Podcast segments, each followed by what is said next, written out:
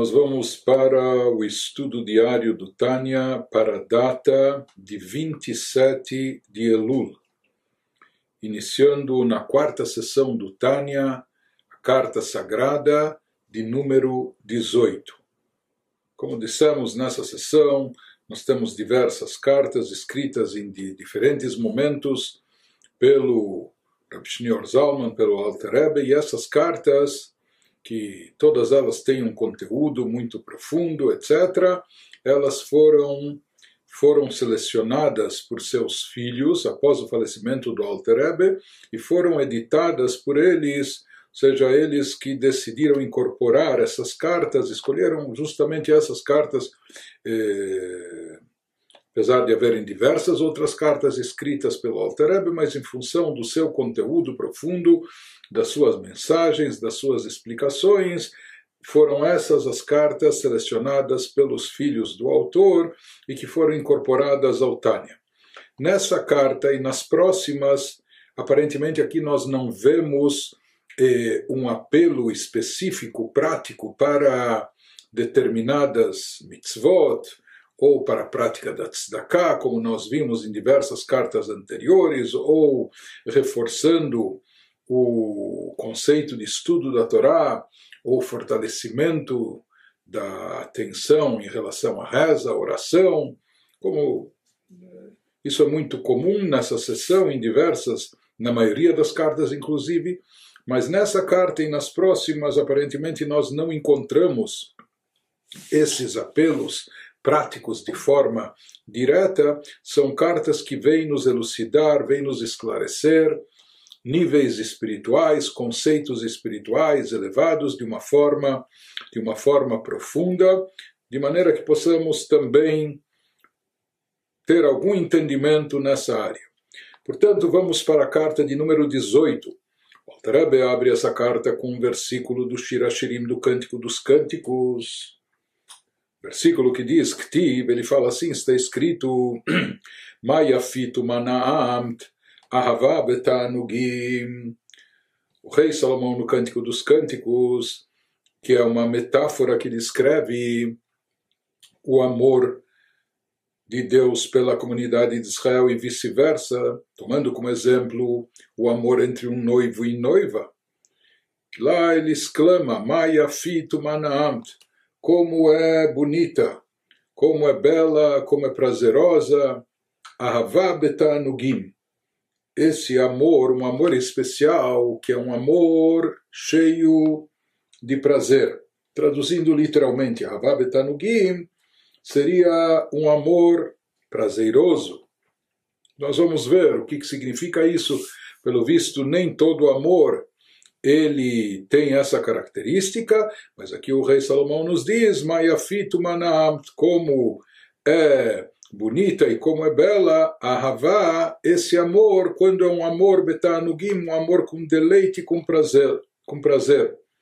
Então nós entendemos que esse tipo de amor, ele tem algo de diferenciado, algo de muito especial, algo que torna ele bonito e belo de maneira destacada, de maneira diferenciada. Isso também deixa subentendido que nem todo tipo de amor é descrito como esse, ou está nessa categoria, como de Ahabá Betanugim. Nem todo amor é chamado do amor, entre aspas, prazeroso. Existem, pelo visto, outros tipos de amores que não chegam a esse nível. Pode ser, inclusive, que eles tenham também uma beleza Porém, essa beleza, quando aqui o versículo exclama, Maya fitu manaam, como é bonito e belo, esse amor prazeroso, então isso vem enfatizar, é uma ênfase onde ele vem salientar que esse amor é diferenciado e muito especial. Então podem haver outros tipos de amores, mas eles não chegam a esse nível. Isso que ele vai nos explicar a seguir, no que, que consiste esse amor, o que caracteriza esse amor e os outros em contraste a ele. Então ele nos diz que, em geral, quando ele exclama, quando ele diz que algo é especial, é muito bonito, muito belo, isso se trata de algo de fato diferenciado, de algo especial em, em termos de amor, Isso se refere a um tipo de amor que supera até a capacidade emocional da pessoa absorver tamanho sentimento. Seja um amor que, por assim dizer, transborda do coração da pessoa, que está acima das suas limitações, acima daquilo que ele é capaz de captar no seu interior. E assim se diz, assim se explica que essa é, como ele vai nos elucidar em seguida, que essa é a característica desse amor com deleite, desse amor prazeroso a que ele está se referindo do amor a Deus. Que existe um tipo de sentimento tão intenso, tão forte, que ele transcende a capacidade emocional até do ser humano de absorver isso no seu interior. E esse sentimento é tão grandioso, tão forte, que por assim dizer ele transborda ele não pode ser retido somente no dentro, no interior do coração da pessoa. Portanto, é um amor transcendental tão elevado que ele não fica sentado dentro da pessoa. Pelo contrário, ele manifesta um anseio né, de como da pessoa se desprender. É um amor tão forte, tão intenso, né, que a pessoa quer até sair de si em função desse sentimento. Então, o Alter Rebbe vai nos explicar que existe, eh, ele vai nos falar de forma básica em dois tipos de amores, aqui do amor que a criatura pode nutrir para com Deus. Existe um amor que é derivado da capacidade do ser humano, que vem decorrente da sua meditação, da sua reflexão, daquilo que a pessoa compreendeu e absorveu em termos da grandeza de Deus, etc mas aquele amor que é gerado pela pessoa, que é derivado do esforço do ser humano, ele sempre será limitado de acordo com a capacidade do ser humano, que também é limitada. A nossa capacidade de, de entender, de conhecer, de, de meditar, de refletir é limitada, portanto, o amor gerado por essa meditação, por essa contemplação, também vai ser um amor limitado, proporcional e correspondente às nossas nossas limitações, nossa capacidade. Porém, quando ele se refere a um amor transcendental, um amor que supera os limites, então de onde vem esse amor? Se ele não é produto do, do, do ser humano com as suas limitações, isso significa que esse amor não veio da pessoa, e sim, esse amor é derivado de cima. Esse amor é dado para a pessoa por Deus. Por isso ele transcende os limites da própria pessoa, por isso ele está até acima das habilidades pessoais do indivíduo. E esse, essa é a diferença que existe entre o chamado amor a Deus, amor com deleite, amor com prazer, o amor prazeroso, em relação ao segundo tipo de amor que ele vai nos explicar em seguida. Esse amor com deleite, com prazer é algo tão intenso, o seu prazer é tão intenso que até causa na pessoa uma vontade de se desprender, de sair de si mesma. Tal ponto esse amor é, é forte, não é? Que como a sua alma sente uma atração, é, uma atração até incontrolável pelo objeto do amor, que aqui é Deus em função dessa revelação superior, essa revelação que vem de, de cima, é que isso ocorre. Enquanto que o segundo amor que ele vai explicar mais adiante é um amor que é cultivado e, por assim dizer, criado pela própria pessoa, através do seu pensamento, através da sua meditação, da sua reflexão na grandeza de Deus, isso vem parte da pessoa. Isso que ele começa a nos explicar agora, elaborando o tema, Inei Beit Minei Ahavot Hen, eis que existem dois tipos de amor. Na realidade, se tratando de amor a Deus, conforme explicado na primeira parte do Tani, existem vários níveis de amor a Deus, existem várias características específicas de tipos distintos, diferentes de amor a Deus, baseado naquilo que os motiva. Porém, aqui ele está nos falando de forma geral e abrangente, e ele diz que pode se dividir eh, o sentimento de amor a Deus em duas categorias. De forma geral, existem dois tipos de amor. O primeiro, que ele mencionou acima, que é sobre o qual se refere o versículo no Shirashirim, no Cântico dos Cânticos, como é belo, como é bonito. Né? Esse se refere a um amor que vem de cima, um amor que é inculcado, que é colocado no coração da pessoa através de Deus. Enquanto que o segundo tipo de amor é aquele amor que vem de baixo, aquele amor que é cultivado pelo ser humano aqui. Aqui ele nos explica, nos especifica, nos explica esses dois amores. Arishon, o primeiro que ele se referiu a Havabetanugim, o amor prazeroso a Deus, aquele amor eh, que está cheio de prazer e de deleite. E o que, que significa aqui esse prazer? Dehainu shemitaneg alashem oneg nifla.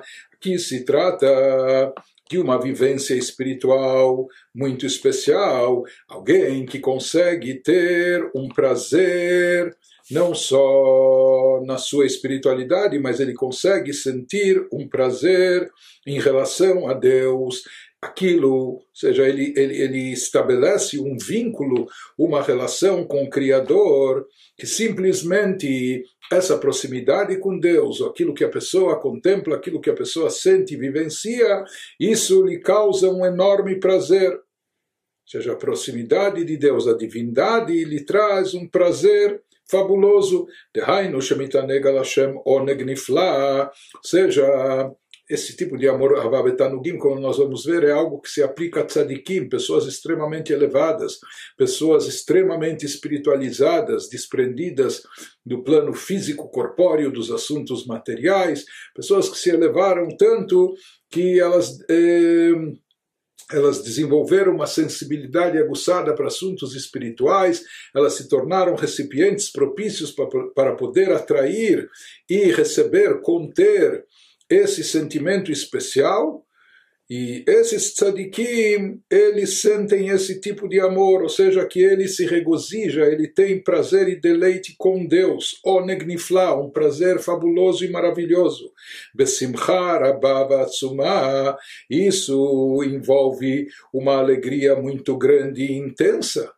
Então, prazer que traz alegria, simchat nefesh uklota betama kitov Hashem venaim neimut arivut ad lehafli. Seja essa alegria que a alma dele, que a alma desse tzadik, dessa pessoa sente, e aquele que, que chega ao nível de ahababetanugim, desse amor prazeroso, amor com prazer a Deus, então, isso também está ligado, essa alegria, a um anseio muito forte que a pessoa tem no momento que ela prova e experimenta um pouco do gosto, por assim chamar, da espiritualidade, da divindade. A pessoa que tem uma proximidade, isso lhe causa uma sensação muito elevada, muito especial.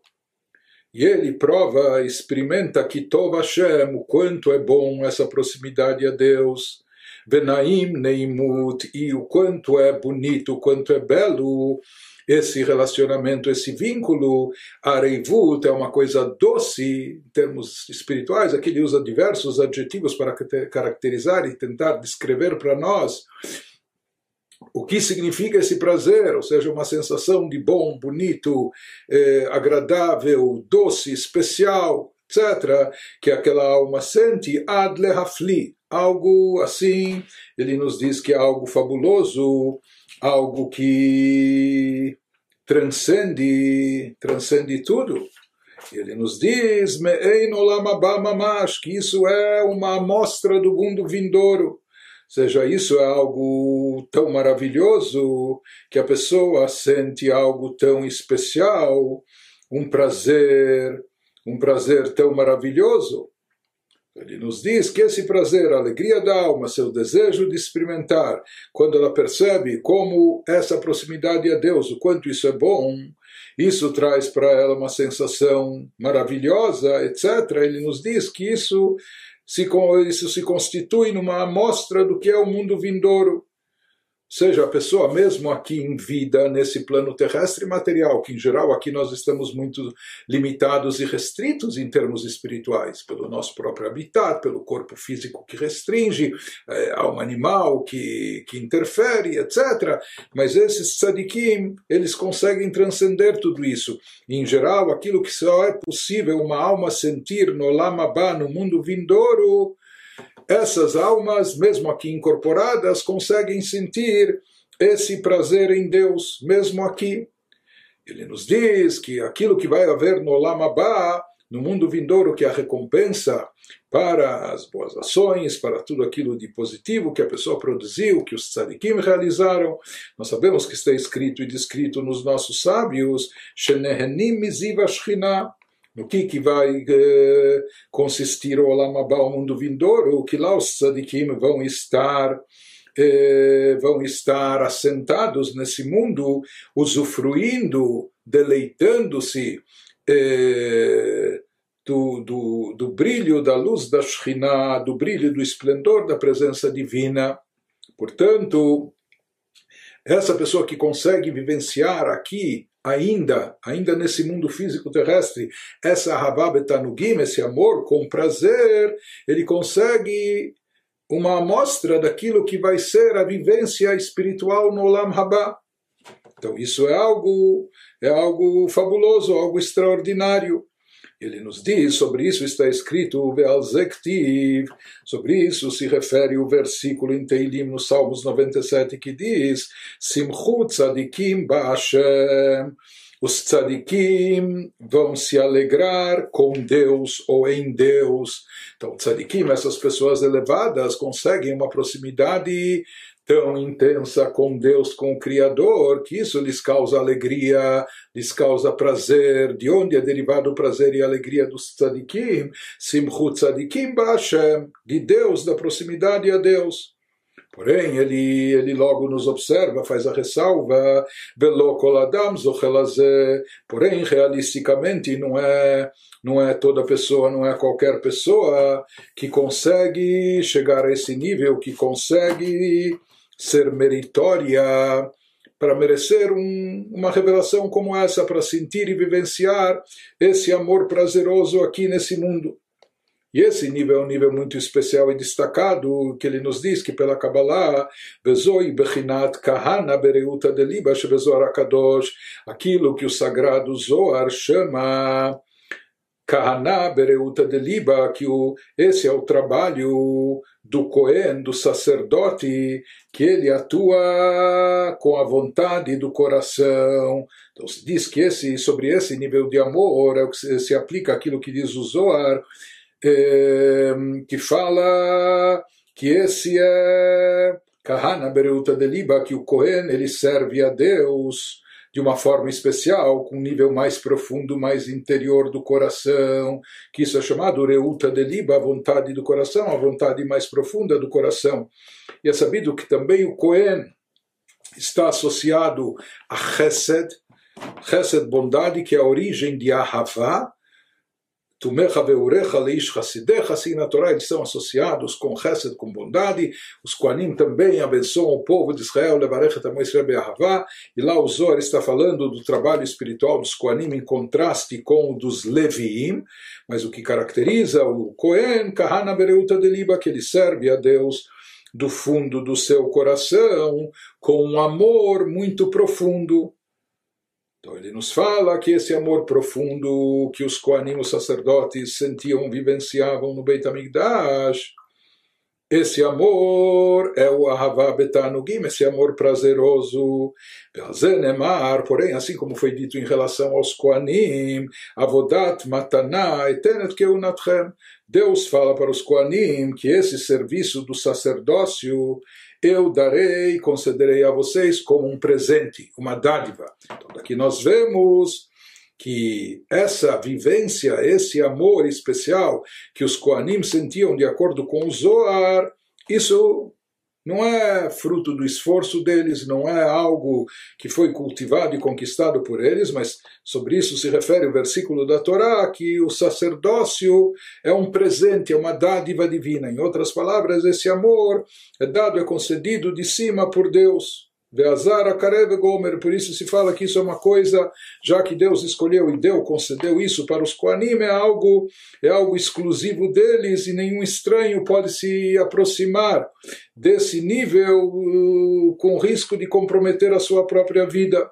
Então, esse nível de trabalho espiritual que é associado a Havá Betanugim, esse amor intenso que é um amor com deleite e prazer, está, portanto, relacionado com o trabalho espiritual dos Koanim, que vem do fundo do coração, porém, como enfatiza o Zohar, nos traz o versículo da Torá, que isso é Avodat Mataná, é um serviço divino nesse nível que é concedido para a pessoa como presente como uma dádiva, no caso era para os Koanim ou para tzadikim, pessoas muito elevadas, espiritualizadas, mas isso não é, não é acessível a qualquer um. Porque ele nos diz, continua o Tarabé nos fala que yad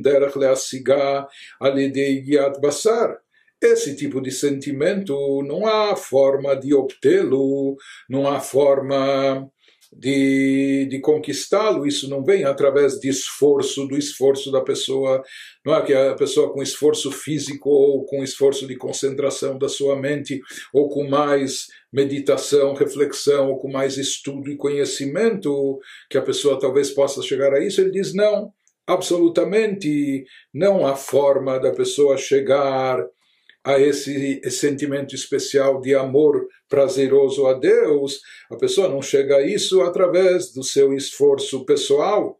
Diferente, por exemplo, como a ira, em relação ao temor reverencial a Deus, ter reverência a Deus, isso sim é algo que cada um de nós pode cultivar dentro de si, não só pode, deve cultivar dentro de si. Conforme descrevem os nossos sábios, Sheshoalim Alea Yagata Beirá, de acordo com os nossos sábios no Talmud, depois de 120 anos de idade, depois de, de no pós-vida, quando a alma retorna à sua origem e quando é feita uma avaliação do que a pessoa realizou aqui no mundo, então se pergunta a pessoa, se pergunta a alma, você se esforçou, você se empenhou para desenvolver irá, temor e reverência a Deus? Aqui nós vemos que esse sentimento de reverência, temor a Deus, é algo acessível e é algo, portanto, até imperativo, obrigatório, que cada um de nós deve buscar.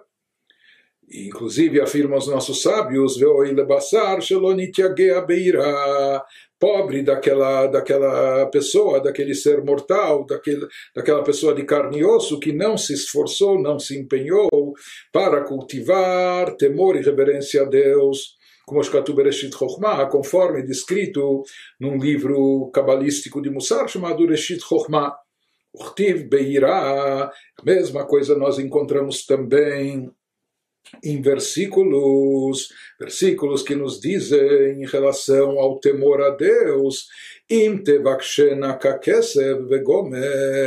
se você procurar, se você buscar esse sentimento de reverência, assim como uma pessoa que busca e procura descobrir a prata, é? assim como uma pessoa que procura por um tesouro oculto, se você se esforçar, então você vai acabar alcançando dessa forma o temor a Deus. Esse é um versículo no livro de Mishlei, Provérbios do rei Salomão. Então nós vemos que o sentimento de ira, de temor e reverência é algo que a pessoa pode cultivar, exige esforço da parte dela, requer empenho, mas a pessoa se esforçando, ela consegue, se ele buscar e caçar isso como um tesouro, assim como alguém busca prata, etc., ele vai acabar eh, encontrando